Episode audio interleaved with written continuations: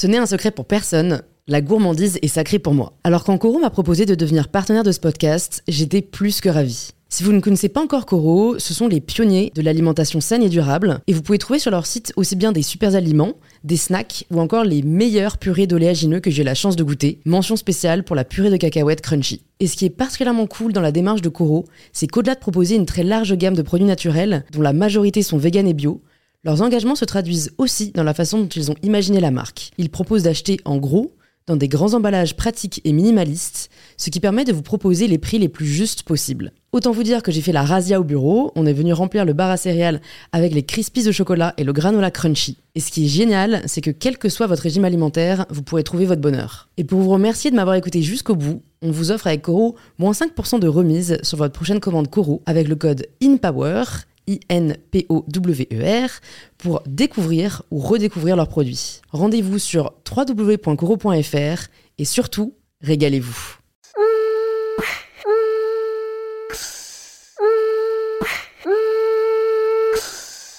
Bonjour à tous et bienvenue sur In Power, le podcast qui vous aide à prendre le pouvoir. Aujourd'hui, j'accueille Rebecca Amselem, la fondatrice de Gloria Media et des Glorieuses, une newsletter féministe qui est devenue une véritable communauté. Rebecca, comme beaucoup d'entrepreneurs reçus sur InPower, ne se voyait pas devenir chef d'entreprise quand elle était plus jeune. L'idée qu'elle s'en faisait était loin de la réalité qu'elle vit aujourd'hui, et surtout, elle pensait qu'il n'y avait pas de place pour de l'entrepreneuriat militant.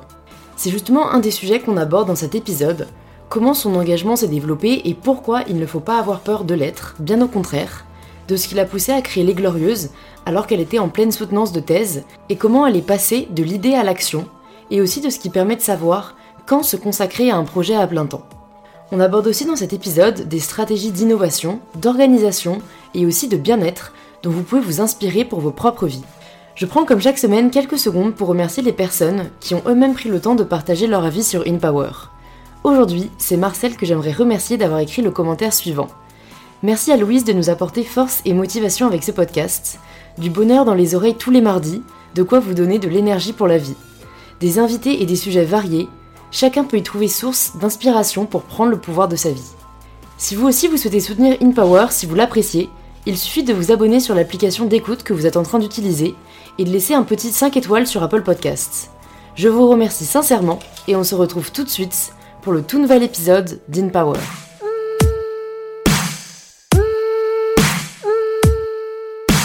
Hop, moi je lance, je vérifie que ça marche, c'est bon. Donc voilà, je te disais, on va pas forcément suivre un fil hyper linéaire. En fait, ça dépend aussi de toi ce dont euh, tu veux parler, mais je sais que certains commencent à parler directement de qu'est-ce que les glorieuses, d'autres commencent par leur enfance, tu vois, euh, comment tu étais.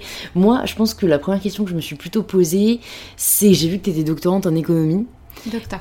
Docteur. Et quand, donc tu avais fait un doctorat en économie, et je me suis demandé du coup, où est-ce que tu te voyais aller avec euh, ce doctorat quand, enfin, quand tu as décidé de poursuivre tes études parce que c'est quand même un, seuil, on va dire, que pas tout le monde, enfin que tout le monde n'atteint pas forcément ou se, se, projette pas forcément aussi loin. Ça devient assez spécifique. Mm. Toi, qu'est-ce que tu te voyais faire après? Euh, Alors quand j'ai commencé mon doctorat, j'avais, euh, je sais plus quel âge, j'avais 23 ans, je crois, ouais. un truc comme ça, 23, 24 ans. Euh, et moi, à ce moment-là, je voulais travailler dans les musées. Ok. Euh, et, ce qui m'intéressait, c'était de travailler à la stratégie des musées et donc de, collaborer avec des directeurs et des directrices de musées pour euh, un peu innover euh, ces institutions qui sont finalement garantes de notre patrimoine et de, notre matrimoine d'ailleurs, et qui sont des espèces de lieux de transmission et qui sont aussi vachement synonymes de... Poussière et de et je trouvais que c'était des institutions qui regorgeaient de trésors et qui bougeaient pas des masses et donc en fait, euh, j'avais regardé, mais ça faisait longtemps que je voulais travailler dans les musées. Et, euh, j'avais terminé euh, Sciences Po Toulouse, j'avais terminé un master à Paris en économie et culture. Et je me suis dit, bah, moi, qu'est-ce qui m'intéresse le plus? C'était l'aspect modèle économique, en fait. Et donc je me suis dit, en fait, j'avais écrit un mémoire de fin d'études sur euh, les expositions internationales et l'impact sur euh, l'évolution des modèles économiques de ces expositions et qui avait été tout de suite publié dans une revue universitaire. Et, euh, en gros j'avais eu un très très bon accueil du public universitaire. Et je me suis dit bah pourquoi pas en fait ça peut être intéressant. Et donc en fait c'était plus dans cette logique de et si je consacrais 3 ans 4 ans de ma vie à faire un travail de recherche pour en fait ce qui m'intéressait c'était davantage la méthodologie que j'allais apprendre en thèse plutôt que de ce que j'allais faire de ce doctorat ensuite ouais et en fait c'est ce que j'ai aujourd'hui aussi c'est ça qui est drôle quoi Ok. je me sers toutes les semaines de cette méthodologie que j'ai apprise Ok, c'est hyper intéressant parce que je trouve que parfois on, on peut ne pas forcément voir l'intérêt des études qu'on fait Ouais. tout de suite. Hmm. Et c'est ce que j'entends d'amis. Parfois, même moi, je me la pose, vu que maintenant je dois vraiment associer le professionnel et finir Mhm. mes études à Sciences Po. Et où parfois j'ai l'impression qu'en fait, je gagnerais plus à direct commencer dans la vie active. Et puis parfois, tu vois, j'ai des petits rappels en mode, mais non, en fait, j'aime bien réfléchir. Tu vois, parfois, je fais une disserte et je suis là, non, mais en vrai, ça, t'apprend quand même à réfléchir. Mais donc, en fait, toi, tu dis que c'est vraiment le doctorat qui t'a un peu formé, on va dire, le plus, ou t'as l'impression que c'est ce que t'en as le plus ressorti et que ça te sert vraiment euh, aujourd'hui? Ah, c'est sûr que ça me sert aujourd'hui. Après, moi, j'ai un, un parcours qui est euh, peut-être un peu singulier, mais en fait, je pense qu'il est assez similaire au, tien sur, euh, sur la forme et pas sur le fond. Mais euh, j'ai commencé à travailler quand j'avais 20 ans. Donc, j'étais encore à l'école. Et donc, j'avais déjà une vie professionnelle, une vraie, vraie vie professionnelle avec un CDI dans une boîte, etc. Et la vie universitaire. Et, donc, à la fin de mes études, j'avais déjà deux ans d'ancienneté ou trois ans d'ancienneté, je sais plus. Et en fait, je me suis retrouvée du jour au lendemain, à faire que l'aspect professionnel et plus l'aspect universitaire, et ça m'avait énormément manqué. Sur le, le, fait justement d'avoir des, des espaces de réflexion et, euh, et des espaces pour, euh, pour lire aussi, parce que c'est quand même une de mes grandes passions. Et donc je me suis dit, j'aimerais bien me trouver un métier où euh, la partie réflexion, en tout cas, est tout aussi importante que le reste. Ok, c'est intéressant. En fait, ouais, encore une fois, je trouve que c'est en essayant qu'on se rend compte vraiment de ce qu'on veut faire, parce que c'est un peu au fur et à mesure de ton parcours, j'ai l'impression que t'as vu plus clairement ce qui, ce qui te correspondait. Et tu faisais quoi du coup en CDI déjà à 20 ans? Et euh, je travaillais dans un laboratoire d'idées sur la culture et l'économie qui s'appelait le Forum d'Avignon, qui n'existe plus aujourd'hui. Ok, Et j'étais en charge de tout plein de choses, de plein de petites choses, quoi. ouais, en fait, ils t'ont fait confiance dès le début, même si t'avais des cours à côté, ils, ils Ouais. t'ont, ils t'ont- enfin, je sais pas si t'as postulé, si tu connaissais certaines personnes qui travaillent là-bas, si tu t'es dit, euh, tentons, tentons ma chance, quoi. En fait, j'avais commencé par faire un stage là-bas qui Ouais. avait duré, je sais pas, 4 mois, 5 mois, je me souviens même plus combien de temps. Et c'est à la fin de ce stage qu'ils m'ont dit, euh, enfin, qu'ils voulaient me garder. Et, euh, et sauf que moi, je faisais mes études à Toulouse à l'époque. Et donc, du coup, je me souviens, enfin, j'ai passé genre un an et demi à faire des allers-retours toutes les semaines entre Paris C'était à Paris ton laboratoire? Ouais, c'était à Paris. Et après, du coup, en dernière année, j'ai transféré à Paris 1. Au moins, j'étais dans la même ville que, Ouais. que mon boulot. C'était Ouais. pratique. Un peu plus déjà. ouais. Et est-ce que à cette époque, c'était pas trop dur euh, d'associer les deux? Parce que c'est une question parfois que pas mal d'auditeurs se posent où ils veulent se lancer dans les projets, mais ils ont peur que ça en trop peut-être sur euh, leurs études ou peut-être une autre activité qu'ils ont à côté. Ils ont un peu cette peur de pas tu vois, réussir à tout faire ou ouais, à tout bien faire. C'était dur. Ouais. C'était très très dur. Euh, je pense que euh, surtout quand on est quelqu'un de passionné et que qu'on se donne à fond, que ce soit dans les études ou dans le côté pro, ce qui est complètement mon cas, on se donne euh, à un milliard de pourcents et donc c'est vrai que on n'arrive pas à dire stop. Et c'est très très important, en tout cas si jamais on veut mener deux projets, et j'imagine que toi tu as euh, ces mêmes problématiques en tête aussi, si jamais tu veux faire plusieurs choses bien, il faut savoir dire stop à un moment donné. Et Mm. je pense que euh, je pense que j'étais un peu trop jeune pour le savoir, je pense que j'en ai dit par la suite. Euh, ce qui est pas grave, enfin maintenant c'est maintenant tout va bien et c'est chouette, mais ça a été ça a été difficile. Hmm, ouais, mais bon, ouais, t'as essayé quoi, t'as pas Voilà. regret d'avoir essayé. Ah euh, bah absolument ouais. pas. Je suis hyper contente. Et est-ce que t'as déjà eu l'anxiété, on va dire, qu'on peut ressentir de pas savoir où on va ou de pas savoir où on veut aller? Ah bah bien sûr. Ouais. À quel moment peut-être de ta vie euh, tu savais pas trop où t'étais et tu savais pas trop euh, où tu te projetais? Je pense que ça a commencé à mes 6 ans. C'est cool que t'en aies conscience aussitôt. ah non mais je m'en souviens très bien quoi. Non mais peut-être pas aussitôt mais euh, bah, tu sais il y a- il y, a cette espèce de question que tous les adultes te posent quand t'es enfant, qu'est-ce que tu veux faire plus tard? Et Ouais. tous les gens euh, savaient très bien, moi je veux faire pompier, moi je veux faire boulanger, moi je veux faire je sais pas. C'est toujours des trucs hyper Ouais, manuels, c'est marrant et après. et euh, c'est cool. Et, ouais. et moi, j'étais là, bah, pff, en vrai, je sais pas. Et en fait, en, Enfin, quoi que je suis assez tôt quand même. Enfin, je suis, même si c'était un faux métier. Euh, une des premières réponses a été conservatrice de musée. C'est ça qui est drôle. Ok, donc il y avait déjà cet amour pour la culture. présidente quand même. de la République. Ah, ne je- jamais dire jamais, Je hein oscillais entre les deux, quoi. C'était euh, c'était assez drôle. Ok. Et du coup, quand est-ce que ça c'est devenu un peu plus clair pour toi? Est-ce que on va dire que t'es- t'as toujours été bonne élève et du coup après t'as vraiment eu envie de poursuivre des études? Ou est-ce que même on va dire au lycée tu t'es un peu posé la question de la voie vers laquelle tu t'orientais? Parce que je trouve qu'aujourd'hui en France on a Mhm. quand même tendance à énormément valoriser les voies euh, enfin oui j'allais dire traditionnelles mais même pas mais juste les voies qui mènent à des études supérieures Mhm. est-ce que pour toi aussi c'était un chemin assez euh, évident ou est-ce que tu t'es posé la question peut-être de t'orienter vers d'autres euh, d'autres De métiers? faire des études supérieures? Ouais Euh, si ça a été assez évident, mais parce que je pense que j'ai grandi dans une famille pour qui c'était une évidence. Euh, après, quelles études supérieures, ça j'en avais aucune idée. Et d'ailleurs, je me suis plantée. hein. Enfin, c'est. Euh, Par exemple, déjà j'ai fait S, mais parce qu'on m'a dit de faire S. Enfin, je n'y ai même pas pensé. Après, j'adorais les maths, donc il n'y avait aucun problème, mais, euh, je me suis même pas posé la question en fait. Mm. Et après, en terminale, je me souviens que hum, je, je, sais, je savais plus. En terminale, ouais, je sais que j'étais bonne en maths et bonne en philo. Enfin, tu vois, deux matières, rien à voir. Et du coup, j'avais demandé de l'aide à une prof que j'aimais beaucoup en lui demandant qu'est-ce que je devais faire l'année suivante et elle m'avait conseillé de faire prépa HEC. Donc c'est ce que j'ai fait. Et j'ai arrêté au bout de trois semaines. Parce que c'était un enfer. quoi. Ok. Enfin, c'était pas du tout ce que j'aimais. C'était Ouais. euh, le, le rythme de travail me convenait pas du tout. La finalité de ce travail, enfin pour laquelle on travaillait, ça me convenait pas. Euh, Enfin, c'est juste parce que j'aimais faire, quoi. Mm. Et donc effectivement, ça, c'était extrêmement normé, c'est sûr. Ouais, c'est marrant, je trouve, à quel point, quand on demande conseil, les gens vont plus se baser sur euh, peut-être les capacités académiques, Ouais. plus que sur la personne elle-même. En même temps, peut-être que ta prof te connaissait pas assez bien, mais je devrait vraiment avoir un encadrement plus poussé, quoi, juste pour comprendre la personne.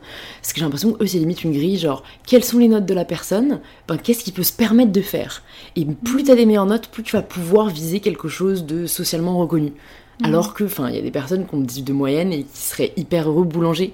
Et ça, c'est vrai que c'est un truc pour lequel je me bats pas mal parce que je sais pas pourquoi on valorise vraiment maintenant uniquement les voies euh, académiques, tu vois, et au détriment du manuel où, où en fait c'est toute une autre forme d'intelligence, quoi. Et, et je trouve qu'elle manque vachement, je sais pas si toi ça t'a manqué, un peu la créativité, tu vois, dans tes études. C'est un grand regret que j'ai, c'est qu'on nous ait pas appris la créativité à l'école. Alors c'est difficile de l'apprendre, mais même d'y être sensibilisé, quoi. Ok, on a art plastique, mais euh, enfin, perso, ma prof, c'était limite la plus euh, stricte de tous mes profs, Ah tu vois. Ah Même l'art plastique, il était hyper normé, donc... euh, Mais moi, j'ai une, une mère qui est très très créative, qui est, qui est graphiste, qui est artiste, euh, et donc qui nous a enseigné la créativité. Mais effectivement, ça fait partie d'une éducation, quoi.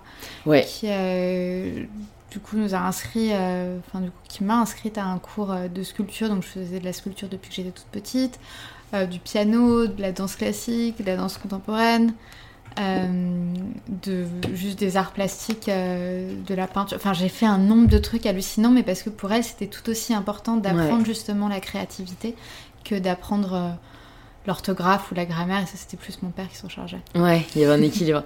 C'est vrai, je me demande vachement, mais c'est une question qui, est vaine parce qu'il n'y a pas de réponse, mais à quel point euh, l'éducation qu'on a eue impacte qui on est aujourd'hui.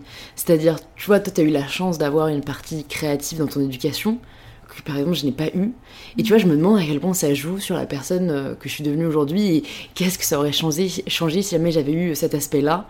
Et c'est pour ça que je trouve qu'on devrait le mettre à l'école parce qu'au moins... euh, Enfin voilà, on va dire la loterie des parents, ben c'est, ça, n'a pas d'impact euh, une fois qu'on est à l'école et c'est un peu le but de l'école à la base quoi.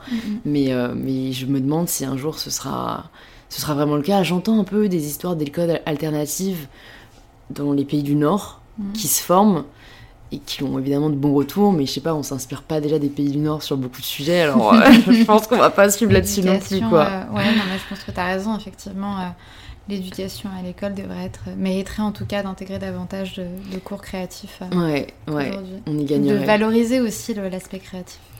Et du coup, est-ce que tu peux nous dire ce que tu as fait après ton doctorat? Est-ce que tu as commencé direct à travailler ou est-ce que c'est en parallèle que tu as commencé les Glorieuses? Je crois que c'est un peu plus tard. Non, c'est en parallèle. Ok. Euh, C'était euh, en 2015, je crois, ou 2016. Et, euh, et je m'apprêtais à commencer la, la dernière période de ton doctorat, qui est une période un peu euh, compliqué parce que c'est là où t'écris. Donc en fait, t'arrêtes de donner des cours. Donc en fait, t'arrêtes de participer à des colloques, t'arrêtes de, de participer en collaboration avec, euh, avec d'autres projets. Et donc t'es assez seul. Ouais. Et c'est assez, c'est assez, assez difficile en tout cas pour euh, les, les, personnes qui aiment être entourées de, d'autres personnes ou qui aiment bien collaborer, euh, ce qui est mon cas. Et, et, donc en fait, ce projet, c'était une manière de, de garder un lien avec l'extérieur. Et, et, le format de newsletter, c'était un format assez, pas classique, mais en tout cas facile à utiliser au début. Ouais. Du coup, est-ce que, as... est-ce que tu peux nous dire quel a été le point de départ de, des Glorieuses? Est-ce que c'est une idée que tu as mûrie? Est-ce que ça s'est fait sur un coup de tête? Euh, alors c'est une idée que j'ai mûrie. Ça, je pense que la discussion elle a commencé en, je dirais, juin, juillet 2015, où j'avais envie de faire un projet un peu différent de ma thèse pour sortir un peu la tête de ça, parce que enfin, c'était très dur la thèse, c'était très difficile la fin surtout. Euh, et ça m'a et pour ma confiance en moi aussi c'était pas c'était pas facile du tout et donc, comment ça euh, se fait si je peux me permettre de t'interrompre parce bah, que je me demande parce que c'est le milieu universitaire c'est un milieu qui est assez euh, qui est assez dur ouais. Euh, d'autant plus pour les femmes je pense euh, et c'était alors autant il y avait plein de personnes bienveillantes qui travaillaient avec moi et il y en a aujourd'hui qui sont mes meilleurs amis et, et c'est formidable autant notamment parmi euh, le, le, personnel euh, qui avait euh, un grade un peu supérieur au nôtre, les relations étaient assez difficiles. Okay. Et il y avait tout un... En fait, on est très seul quand on fait une thèse. Et notamment, il y a un point qui revient, c'est le, processus de légitimation de ton travail.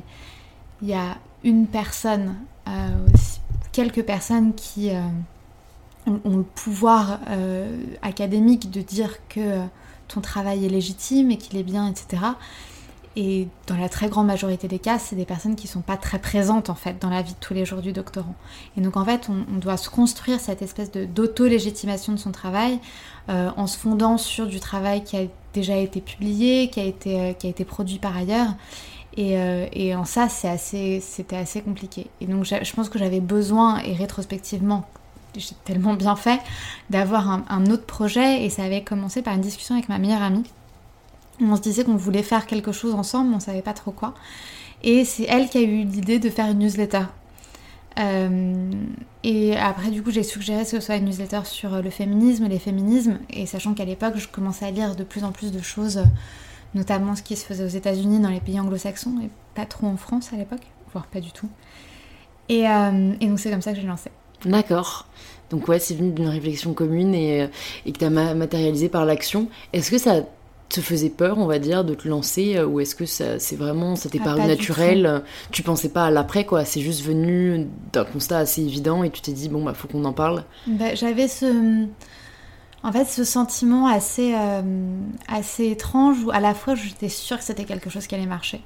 Et je savais que c'était, euh, ça répondait à un besoin des femmes, notamment... Euh, euh, en France. Et en même temps, je me disais que ça allait pas non plus très bien marcher. Et donc, du coup, j'allais envoyer ma newsletter à genre 20 personnes, 30 personnes, 40 personnes. Mais en tout cas, je, je, je connais, j'arrivais pas à.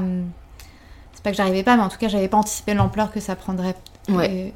aussi ouais. rapidement. Ok, donc ça a été rapide, c'était ma deuxième question. C'est à partir de quand t'as senti que. En fait, non, ça n'allait pas être envoyé à un petit cercle d'amis proches? Euh, assez rapidement. Enfin, je pense que la première newsletter, j'ai dû l'envoyer genre en octobre. Et en fait, en décembre, donc deux mois plus tard, j'ai décidé de faire une newsletter euh, à destination des femmes sur euh, la question du, Front National, ça s'appelait à l'époque le Front National, pour décortiquer le discours du Front National euh, lors des élections régionales de 2015, qui avait axé toute leur communication politique euh, vers les femmes. En gros, euh, il fallait augmenter considérablement leur électorat féminin pour gagner. Et donc du coup, c'est à ce moment-là qu'on a entendu parler de euh, des attaques de Cologne faites par des migrants lors de la Saint-Sylvestre.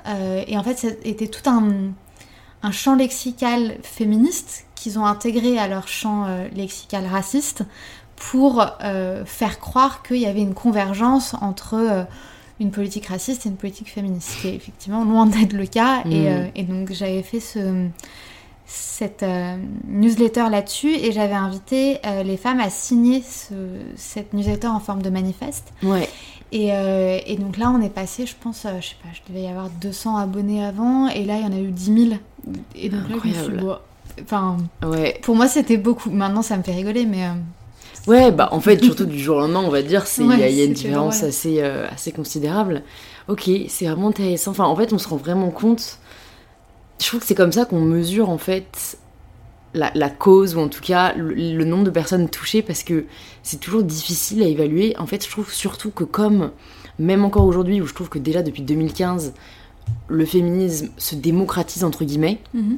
même encore aujourd'hui, c'est quelque chose que les gens ont encore du mal à revendiquer ou même à parler en public parce que soit ils ne savent pas eux-mêmes où ils se situent, peut-être parce que eux-mêmes ont peur de ce qu'ils vont dire, ou alors parce qu'ils vont avoir peur du jugement d'autrui, parce que oui, c'est encore parfois malheureusement critiqué, je ne sais même pas pourquoi. Mmh. Mais je trouve que du coup, ce qui est le plus difficile aujourd'hui, ouais, c'est de comment dire, de, revendiquer son combat féministe en fait. Est-ce que toi c'est quelque chose que tu as fait naturellement ou est-ce que ça a été le fruit euh, de, de découvertes, vraiment de réflexion Enfin tu vois, est-ce que ça a été un cheminement assez, assez long ou c'est quelque chose qui a toujours été assez évident euh, pour toi? Non, c'est ce que je dis dans mon livre, euh, où du coup en fait c'est un, livre dans lequel je, développe mon parcours de de, jeunes femmes qui découvrent le féminisme. Et ce que je dis, c'est que je suis pas née féministe et personne ne naît féministe. Mm. On, a, on, a, fait tout un, un, chemin intellectuel, un chemin politique pour en arriver à se revendiquer euh, féministe et, encore heureux. Et c'est ça qui est intéressant aussi.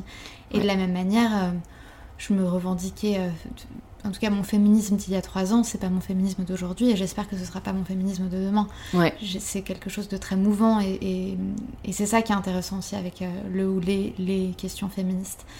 Euh, pour ce qui est effectivement du fait que les gens ont du mal à se revendiquer féministes, je me suis toujours posé la question pourquoi? Est-ce que c'est parce que c'est un, mot moche? Euh, Est-ce que, enfin, je me suis vraiment, j'ai pas écarté une hypothèse mm, et en mm. fait, ce dont je me suis rendu compte, et il y a un certain nombre de livres qui en parlent, c'est qu'il y a eu des vraies campagnes de relations publiques pour dévaloriser le mot féministe et donc les féministes elles-mêmes. Et donc ça a été des vraies campagnes qui ont été mises en place par les hommes au début du XXe siècle, euh, en parallèle du mouvement des suffragettes. Et d'ailleurs, ça a été euh, pas mis en place au début du XXe siècle, ça a commencé dès la Révolution française. Donc c'est très très ancien comme mouvement, le fait de dévaloriser le mot féministe. Euh, c'est extrêmement facile quand on a tout le pouvoir économique, social et politique que de dévaloriser un mot pour dévaloriser un mouvement. C'est un peu. Euh, c'est fou en fait, je trouve à, quel point on peut se rendre compte de l'ancienneté des racines euh, mm. d'une situation. Ou même en soi on voit les différences culturelles, tu vois, françaises ou américaines, parfois on se rend compte que ça vient vraiment, en fait, d'il y a plusieurs siècles et, que ça se retrouve encore aujourd'hui, quoi. Mais c'est vrai que en plus, ce que je trouve particulièrement pour moi être au début de ma conscience ou d'éveil féministe, c'est que on a, on a peur parfois, tu vois, d'avoir tort ou de pas savoir assez. Et en fait, je pense que comme dans tout mouvement, il y a des extrêmes et qu'aujourd'hui, on a tellement communiqué sur le côté extrême du féminisme que, les gens ont encore peur, entre guillemets, justement, de mal se situer, ou alors, moi j'ai entendu des films dire, euh, enfin vraiment l'exemple basique, oui je suis pour l'égalité homme-femme, mais non je suis pas féministe. Mm. Parce qu'elle l'associe à autre chose. Et ça, je me demande si toi c'est quelque chose, euh, ou alors une question que tu t'es posée, de savoir où tu te situes un peu dans le mouvement, parce que je trouve qu'il est vraiment très pluriel, et que ça peut être dur, entre guillemets, de trouver sa place, parce que, en fait, c'est comme dans tout mouvement qui, qui, qui, ouais, se revendique ou qui défend des, des combats, il y a des paliers quoi un peu j'ai l'impression tu vois. C'est on va se retrouver sur certains points mais peut-être pas sur d'autres. Et il y a un peu ce problème je trouve parfois de rivalité ou alors enfin tu vois c'était comparable pour moi un peu dans un sens au combat euh, par rapport à, l'écologie ou par rapport au véganisme où ben en fait certaines personnes vont dire non t'es pas assez tu vois. Mm. est-ce que, est-ce que toi, t'as été entre guillemets victime de ça, ou est-ce que, ou même c'est une question que tu te poses encore aujourd'hui, où tu te situes dans le mouvement? Euh, bah, c'est quelque chose que je me. Ouais, c'est une question que je me pose assez régulièrement. Moi, je me revendique comme euh, une féministe pro-choix et euh, une féministe inclusive, en disant que effectivement, on peut pas se dire féministe si jamais on prend pas en considération le fait que les femmes vivent différemment selon leur religion, leurs conditions de vie, leur leur capacité économique et, et que le féminisme et les féminismes, c'est la revendication de toutes ces femmes et pas que d'un type de femmes et certainement pas euh, des femmes blanches en tout cas. Mm. Euh, et c'est tout, enfin pour moi c'est vraiment l'essence même de, mon féminisme.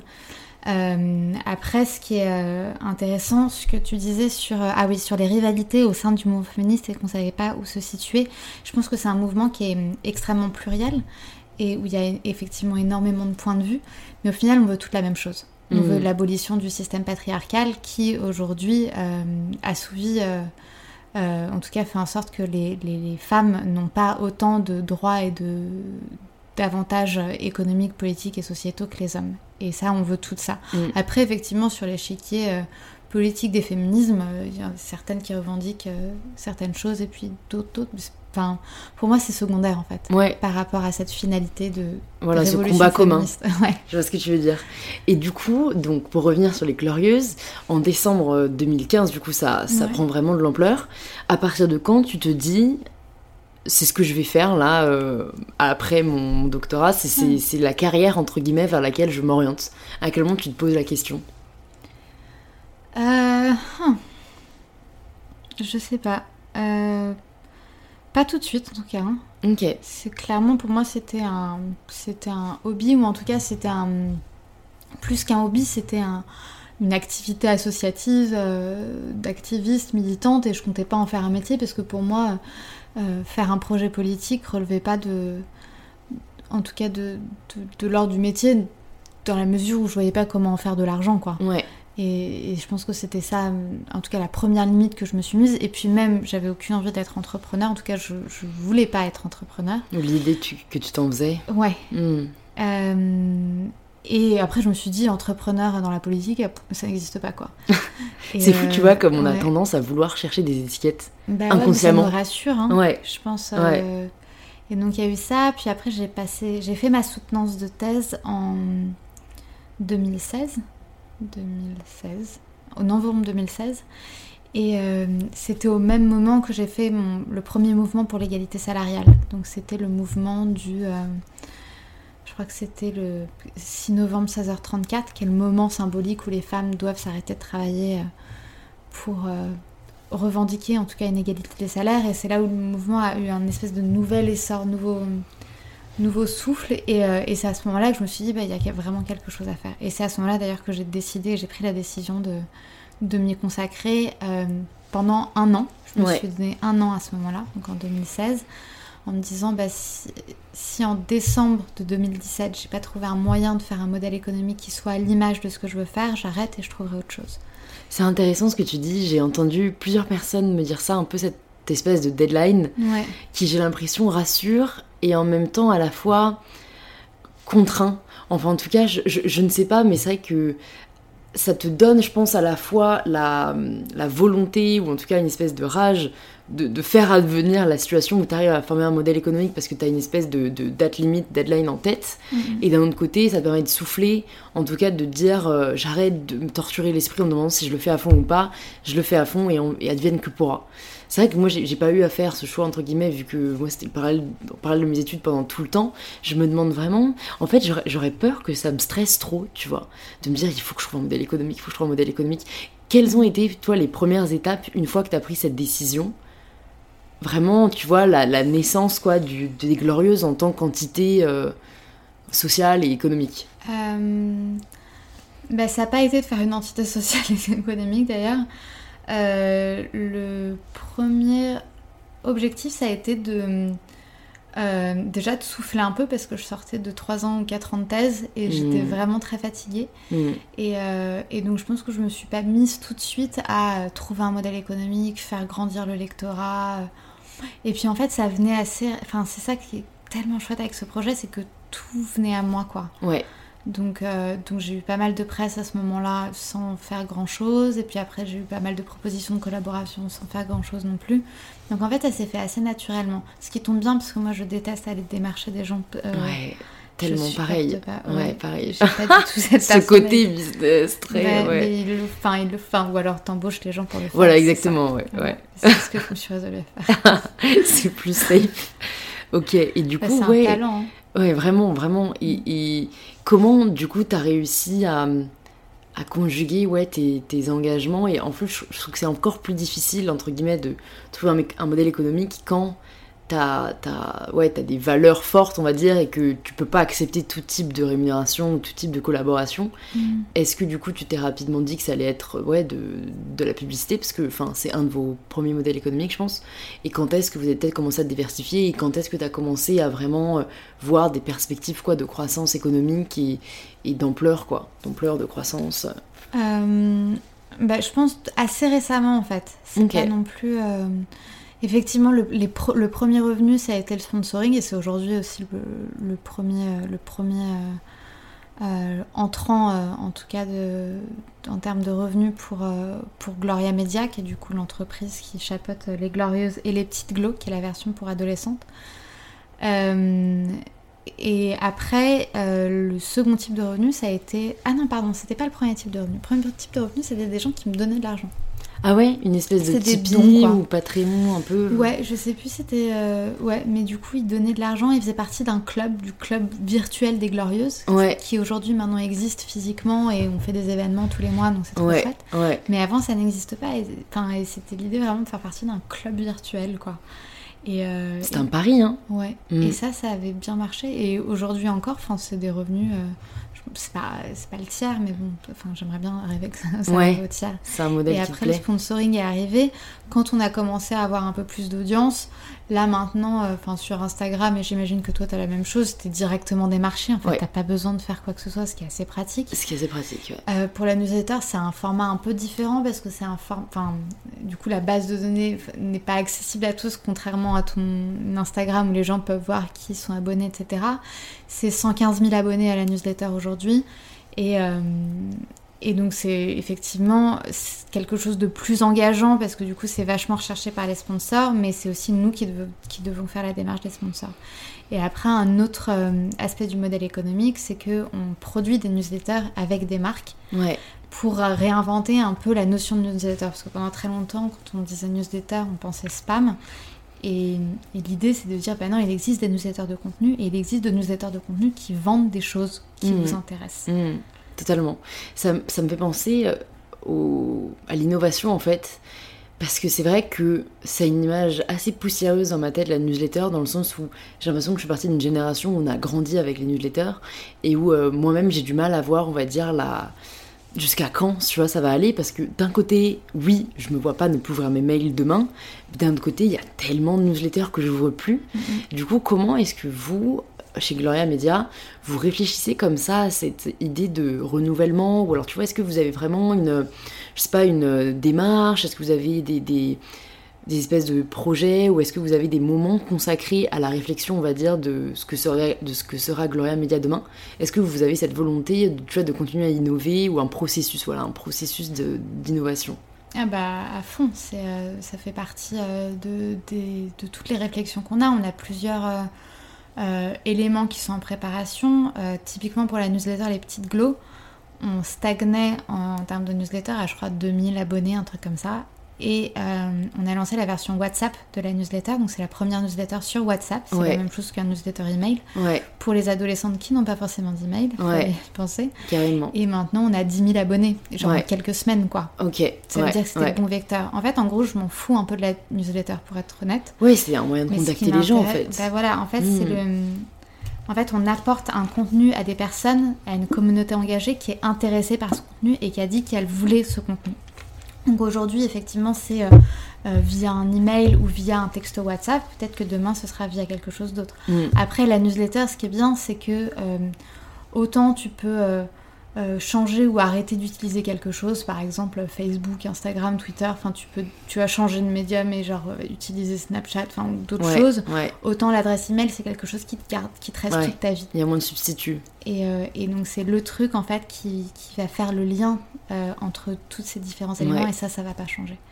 Et comment est-ce que, je pense que ça vaut plutôt au début parce que je pense que maintenant tu vas me dire que tu as embauché des gens, mais comment est-ce que tu faisais pour arriver à tout faire Typique l'innovation, tu vois. Parce que pe- personnellement, surtout avec les cours en ce moment, j'ai vraiment du mal à à la fois, tu vois, aller en cours, euh, faire mes cours euh, bien Mhm. comme il faut, produire du contenu, que ce soit pour mon Instagram, euh, faire des vidéos pour ma chaîne YouTube, faire mes podcasts, enfin tu vois, vraiment la production. Et garder du temps pour la réflexion que j'ai toujours trouvé hyper importante, où tu vois ben, le, processus de créativité, parce qu'en fait, à un moment, euh, on a 24 heures dans une journée, et oui, le, contenu il doit sortir, donc qu'il soit innovant ou pas, il faut qu'il sorte, et malheureusement, parfois, on tombe un peu dans la facilité, ou même, tu vois, pour les shootings photos, où on va faire euh, des choses qu'on connaît, ou qui existent déjà, et, je trouve ça très difficile quand on a un emploi du temps très chargé, de garder du temps, tu vois, pour innover, ou même pour faire d'autres choses. Donc comment est-ce que toi, tu faisais, et peut-être fait encore aujourd'hui, pour euh, prioriser ou pour arriver à faire le, plus possible en fait? Alors c'est une très bonne question. Euh, je pense que je commence très tôt.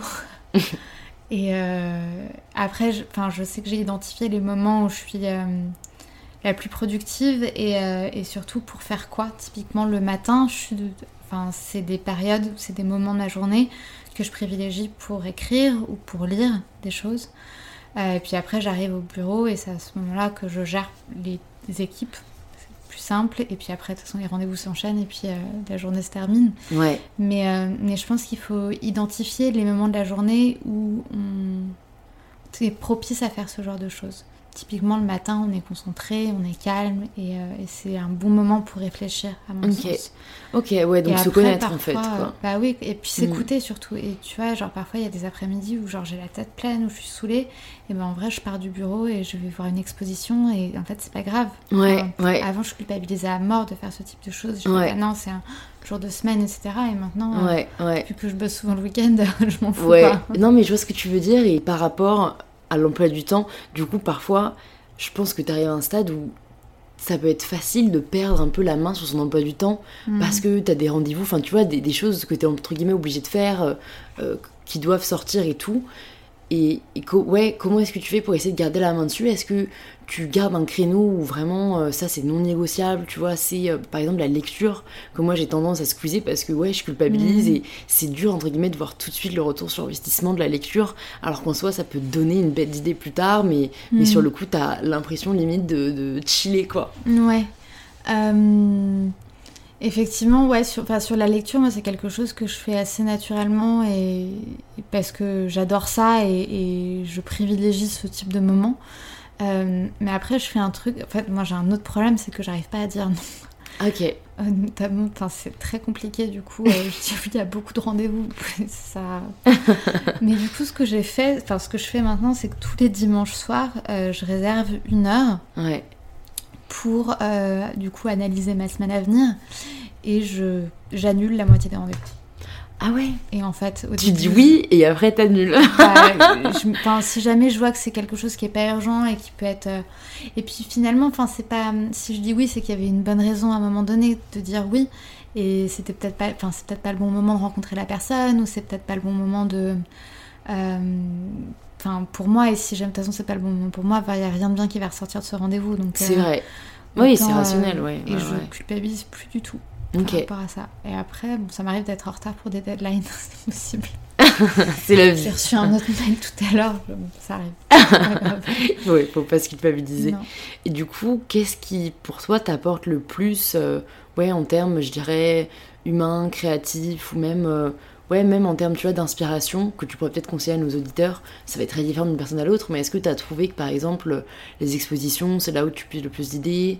Est-ce que ça va être euh, plutôt euh, autour de repas entre amis? Enfin, tu vois, est-ce que tu trouves qu'il y a certaines activités qui t'inspirent particulièrement?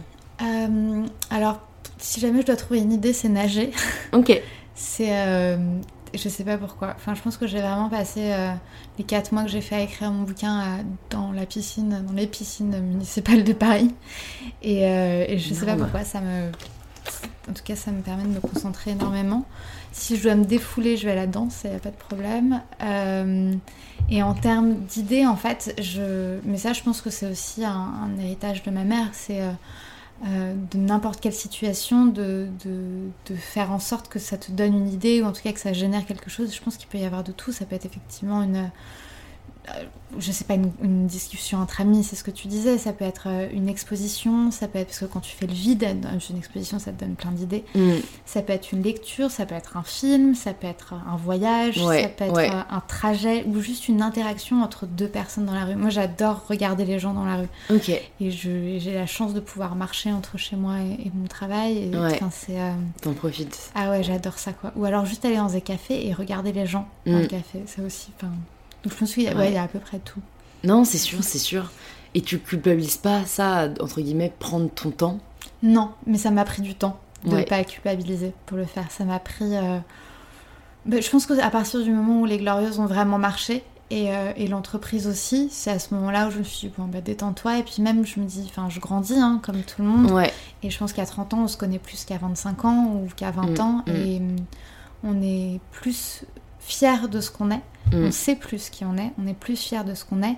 Et on n'essaye pas d'être quelqu'un d'autre. Je dis, enfin, j'ai jamais voulu être quelqu'un d'autre, mais en tout cas, je sais que j'ai eu toujours énormément d'aspiration pour moi-même, énormément d'ambition. Mm. Euh, et aujourd'hui, j'ai tout autant des amb- d'ambition, mais, euh, mais en tout cas, enfin, je suis assez aussi. euh, Bienveillante. je suis bienveillante envers moi-même, Mm. c'est exactement le terme, bienveillant envers soi-même. Mais ça s'apprend, Ouais. c'est un exercice de tous les jours. hein. C'est Je vrai. suis pas encore Mm, euh, mm. parfaitement et c'est un travail.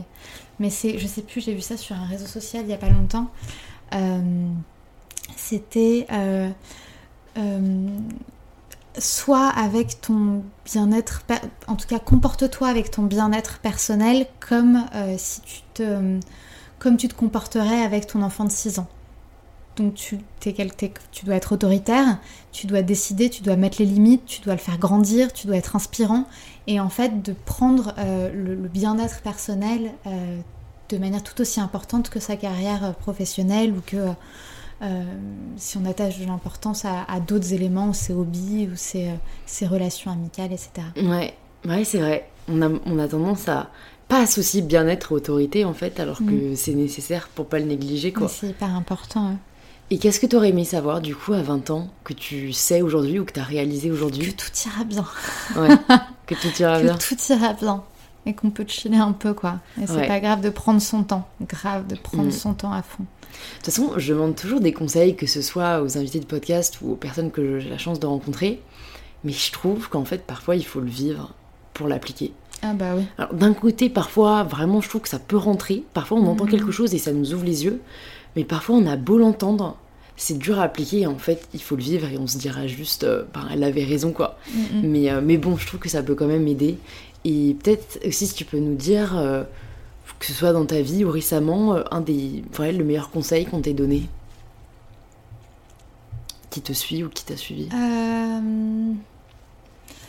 Mais c'est un conseil de ma mère euh, qui fait d'ailleurs complètement écho à ce que je viens de dire. C'est euh, parce que je suis en euh, plein développement de l'entreprise, de recherche d'investisseuses et de recrutement de nouvelles personnes. Enfin, c'est un- une vraie nouvelle étape en tout cas pour l'entreprise. Et elle m'a dit de prendre le temps parce que de prendre mon temps et que si ça se fait pas demain, c'est pas grave, ça se fera après-demain Mm. Et, euh, et de privilégier du coup les, les personnalités avec qui j'allais collaborer. Ouais, Et du coup d'attendre de rencontrer les bonnes personnes pour Mm. se lancer plutôt que de se dire il faut le faire avant X. ouais, donc je vais prendre euh, cette Voilà. personne un peu par défaut. C'est ça. Et quand est-ce que tu t'es dit que tu voulais faire entrer des investisseuses? Parce que du coup, ça, tu donnerais des parts euh, dans la boîte ouais. et tu perdrais entre guillemets un peu d'indépendance que tu as pour l'instant à 100%, j'imagine? Ouais. Euh, ben en fait ça fait assez longtemps, sauf que enfin, avant je voulais effectivement du coup euh, faire, euh, faire rentrer des investisseuses parce que je voulais plus être toute seule. Parce qu'en fait les Glorieuses, ben, et par, par essence même c'est un projet qui est pluriel. Mm, Et, euh, et d'avoir une seule personne derrière Gloria Media, les Glorieuses, je trouve que c'est pas très intéressant. mm, Et, euh, et en fait, plus que des investisseuses, je suis à la recherche de personnes qui, qui seront là pour faire grandir le projet dans des directions dont j'ai peut-être pas encore idée aujourd'hui. ouais, Et en fait, c'est euh, cette pluralité de- d'expériences, d'esprit, de compétences que je recherche. Et Ouais. c'est ça, que- c'est ça qui fera la force du projet, je pense, plus tard. ouais, ouais. Je vois ce que tu veux dire. Et est-ce que tu as du mal à trouver des investisseuses? Alors pour l'instant non, mais je me suis pas mise, euh, enfin en tout cas j'en ai rencontré quelques-unes et toutes ont donné des réponses positives, donc c'est chouette. Ok, cool. Mais je suis Ouais. pas, enfin Ouais. Je- je- voilà, pour l'instant, c'est pas compliqué en tout cas. Ok, parce que j'entends beaucoup de, femmes qui me disent euh, que le milieu des, des fonds d'investissement est très très masculin et qu'autant on n'a pas de mal à trouver des investisseurs, autant trouver des investisseuses, c'est pas une tâche mince. Ouais, c'est pas- Mais pas heureusement, facile. apparemment, généralement, elles ont cette empathie euh, assez naturelle euh, envers euh, les femmes ou les femmes entrepreneurs. Et je pense enfin, notamment au fonds Raise, euh, Hmm. qui, qui a initialement été créé uniquement pour euh, faire entrer euh, des femmes, dont, euh, enfin des, des entrepreneurs femmes Hmm. euh, qui sont à la tête ouais, d'entreprises. Je sais pas s'il s'agit. Alors, c'est vrai qu'on a beaucoup tendance à, à parler de d'empathie naturelle, et, et en fait, c'est hyper intéressant ce que tu dis parce que euh, je pense que c'est c'est pas du tout une question d'empathie naturelle. Je pense que c'est. euh, et puis, c'est pas du tout une question non plus de, euh, de se dire on va aider les femmes ou d'être. Euh, d'avoir vraiment le cœur sur la main et de se dire on Mm. va vraiment favoriser l'entrepreneuriat féminin pour favoriser l'entrepreneuriat féminin. Je pense que l'entrepreneuriat féminin il répond à un vrai besoin, Mm. à un vrai besoin en termes de produits et de services pensés par des femmes pour des femmes dont forcément euh, les hommes n'ont pas eu l'idée avant parce qu'ils en ont pas fait l'expérience. mm, Et c'est pour ça qu'il y a énormément de produits et de services qui sont quand même complètement à côté de la plaque sur le, sur, euh, sur le marché. sur le marché actuel. Typiquement, le fait qu'on ait des tampons et des serviettes hygiéniques avec du glyphosate dedans Mm. qu'on se met dans nos parties génitales. Non mais il faut quand même être complètement à côté de la plaque pour avoir créé ce type de produit. Et il y en a des tonnes des produits comme ça qui sont juste pas adaptés aux femmes quoi. Mm, mm. Et en fait, favoriser l'entrepreneuriat féminin, c'est au-delà de effectivement favoriser une meilleure égalité, une meilleure répartition des richesses entre les femmes et les hommes, c'est aussi favoriser des meilleurs produits et des meilleurs services pour les femmes. Ouais, carrément, carrément. Mais je trouve qu'en fait, le fait que ce soit un milieu où euh, vraiment de, de, de ce que j'entends, euh, c'est limite un désert féminin, quoi. Enfin, vraiment le milieu des vicis. En tout cas, quand il y a, quand il y a une femme euh, qui, qui, qui se présente ou quand on- ouais, des, des, des femmes CEO ou tu vois, chefs d'entreprise euh, entrent en contact, il y a cette espèce de, de- d'intérêt ou de curiosité par la femme qui en soi euh, enfin moi j'aimerais que ce ne soit pas le cas parce qu'il doit y avoir autant de femmes que d'hommes euh, Mm. qui cherchent des fonds mais en tout cas de- des femmes ici euh, que j'ai entendues elles c'est vraiment plus qu'elles recherchent aujourd'hui quoi qu'elles essayent vraiment en fait de chercher même elles-mêmes des femmes entrepreneurs qui Mm. soit ont l'impression peut-être qu'elles n'en sont pas à un stade où elles cherchent des fonds alors que les hommes apparemment vont tu vois beaucoup plus naturellement y aller ou en tout cas je trouve que dans l'entrepreneuriat il y a, il y a cette dynamique euh, ouais d'inclusivité ou, ou- ou même juste de, de démocratisation quoi Mm. qui fait du bien parce que ça fait très longtemps que c'est un milieu je trouve qui est fermé aux femmes comme d'autres tu vois Je mais pense que c'est aussi pour des raisons économiques. Les, les entreprises qui sont euh, créées, dirigées par des femmes et qui lèvent des fonds ont un retour sur investissement bien plus élevé que ceux des hommes. ouais Euh, parce que c'est pas les mêmes prises, enfin je sais pas si c'est pas les mêmes prises de décision, mais en tout cas c'est les chiffres sont là quoi. ouais ouais Je pense que c'est aussi des volontés euh, et puis comme ce que je te disais, c'est euh, des produits qui servent à quelque chose quoi. Mmh. Ça. non mais mine de rien c'est hyper important. est-ce que toi du coup tu évolues un peu dans ce milieu ou est-ce que tu, tu Ah, pas fais tout. partie non pas du tout Tu Ça- veux dire des ventures capitalistes Non, non, non, Ah. de l'entrepreneuriat féminin. Enfin, parce que je Ah. pense notamment euh, à une amie qui a un podcast qui s'appelle Génération XX. Ah oui Siam. Siam, Elle qui est a un... Je sais pas si elle est venue sur ton podcast. Euh, si moi, si j'ai tu es pas- venue sur non, son podcast. je suis ok. jamais allée euh, sur son podcast. Parce que du coup, elle bah, reçoit que des femmes entrepreneurs. Et en fait, elle a vraiment, maintenant, je suis ce qu'elle fait, on se tient parfois au courant et tout. Elle lance vraiment un mouvement euh, d'entrepreneuriat féminin, Trop bien. enfin, très fort, tu vois. Et donc, c'est pour ça que je me disais, enfin, si toi, euh, tu avais un pied dedans, quoi, ou pas, parce que, bon, c'est un cercle où on peut se connaître, où il y a des événements communs, tu vois, où... Je pense qu'il y a des tonnes de trucs qui se font, je pense que j'ai pas le temps de le faire. Ouais, ouais, bah, on revient à, la question des priorités, quoi. Bah, et à un ça. moment. euh, Euh, et puis après, enfin, je pense que le jour où j'aurai un peu plus de temps, et puis on, je serai à une étape aussi euh, différente peut-être de, euh, de l'entreprise, ce sera peut-être quelque chose que j'aurai envie de partager. Aujourd'hui, je suis vraiment en train de d'apprendre le métier en même temps que je le fais. Ouais, Et ça me convient tout à fait. ok. Complètement. Mais après, effectivement, je pense que ce que Siam elle fait, c'est extrêmement intéressant. C'est très très important. Et d'ailleurs, je l'encourage à, à interviewer plus de femmes qui font de l'entrepreneuriat dans les médias parce que c'est euh, c'est quelque chose qui est très très masculin, comme à peu près toutes les sortes Mhm. d'entrepreneuriat, Mm, mm. et, euh, et, et très important. Après, j'ai des amis qui sont entrepreneurs et avec qui j'échange. euh, Ouais, ça fait toujours du bien d'avoir des conseils. hein. Et du coup, est-ce que tu, où est-ce que tu vois Gloria Media dans, allez, on va dire 5 ans? 10 ans, ça me paraît déjà trop loin. Dans 5 ans, euh, pour moi, Gloria Media, c'est une société de production de newsletters avec euh, la, newsletter des, Glorieuses qui, euh, qui, a bien grossi et qui est une vraie communauté de femmes qui s'entraident. Parce que c'est vraiment comme ça que j'ai pensé les Glorieuses. Et avec la production de plusieurs newsletters de communautés engagées sur euh, des sujets comme la santé, l'écologie, la parentalité, les masculinités, le sport, enfin voilà, sur plein de thématiques différentes. Et que ces communautés, du coup, se retrouvent avec cette newsletter, avec la production d'événements. Et Ok. Pour terminer, j'aimerais juste que tu me parles un peu de tes lectures, parce que tu as mentionné le fait que tu étais une grande lectrice. Ouais. Est-ce que tu pourrais peut-être nous parler, euh, nous conseiller le livre qui t'a le plus aidé, on va dire, en termes, euh, tu vois, vraiment personnel, que ce soit d'éveil de ta conscience féministe ou qui t'a le plus aidé dans ta vie, et le livre que t'as préféré, plus peut-être en termes juste euh, de goût, quoi. Personnellement, un livre qui t'a particulièrement touché? Euh, alors, un des livres qui m'a le plus aidé, c'était les journaux de, intimes de Nin. Ouais. Et d'ailleurs, c'est à ce moment-là que euh, j'ai eu l'idée des Glorieuses, à peu près. Et ça m'a énormément aidé euh, dans ma vie personnelle et dans ma vie professionnelle, notamment sur la question de la déculpabilisation. Parce que c'était, en tout cas de ce que je sais, une des premières personnes à raconter sa psychanalyse, notamment, et son parcours de déculpabilisation d'un certain nombre d'aspects de qu'elle avait vécu.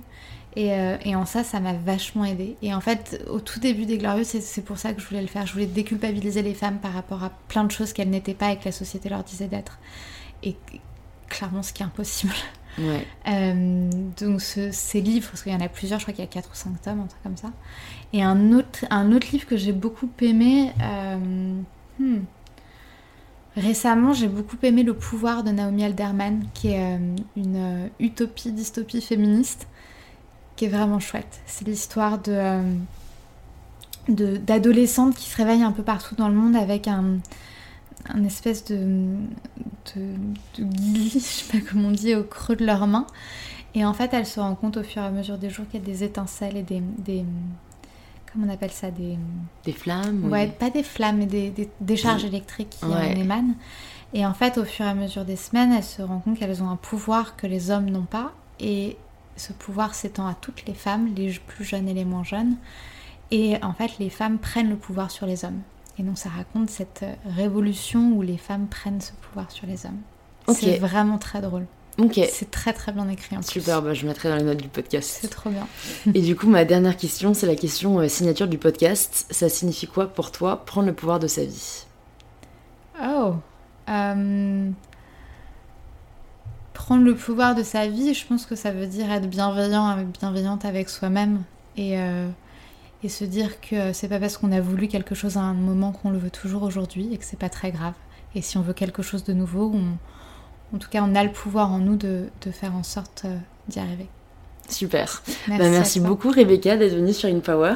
Où est-ce qu'on redirige les personnes qui veulent en savoir plus sur toi ou sur les Glorieuses? Euh, bah, J'imagine sur lesglorieuses.fr. Ouais. Du coup, euh, ils peuvent s'inscrire à la newsletter, c'est gratuit. et s'abonner au compte Instagram aussi. Et au compte Instagram. et voilà. Ok, super. Je mettrai tout ça dans les notes du podcast. Merci à bientôt. beaucoup. À bientôt. Merci de vous être joint à nous dans cette conversation avec Rebecca. Si l'épisode vous a plu, n'hésitez pas à nous le faire savoir en taguant InPowerPodcast ou MyBetterSelf en story sur Instagram pour que l'on puisse le voir et vous riposter. Si vous avez aussi des suggestions de personnes que vous souhaiteriez recevoir sur le podcast, vous pouvez envoyer un DM sur le compte Instagram InPowerPodcast tout attaché. Je vous souhaite une très belle journée et on se dit à mardi prochain pour le tout nouvel épisode d'InPower.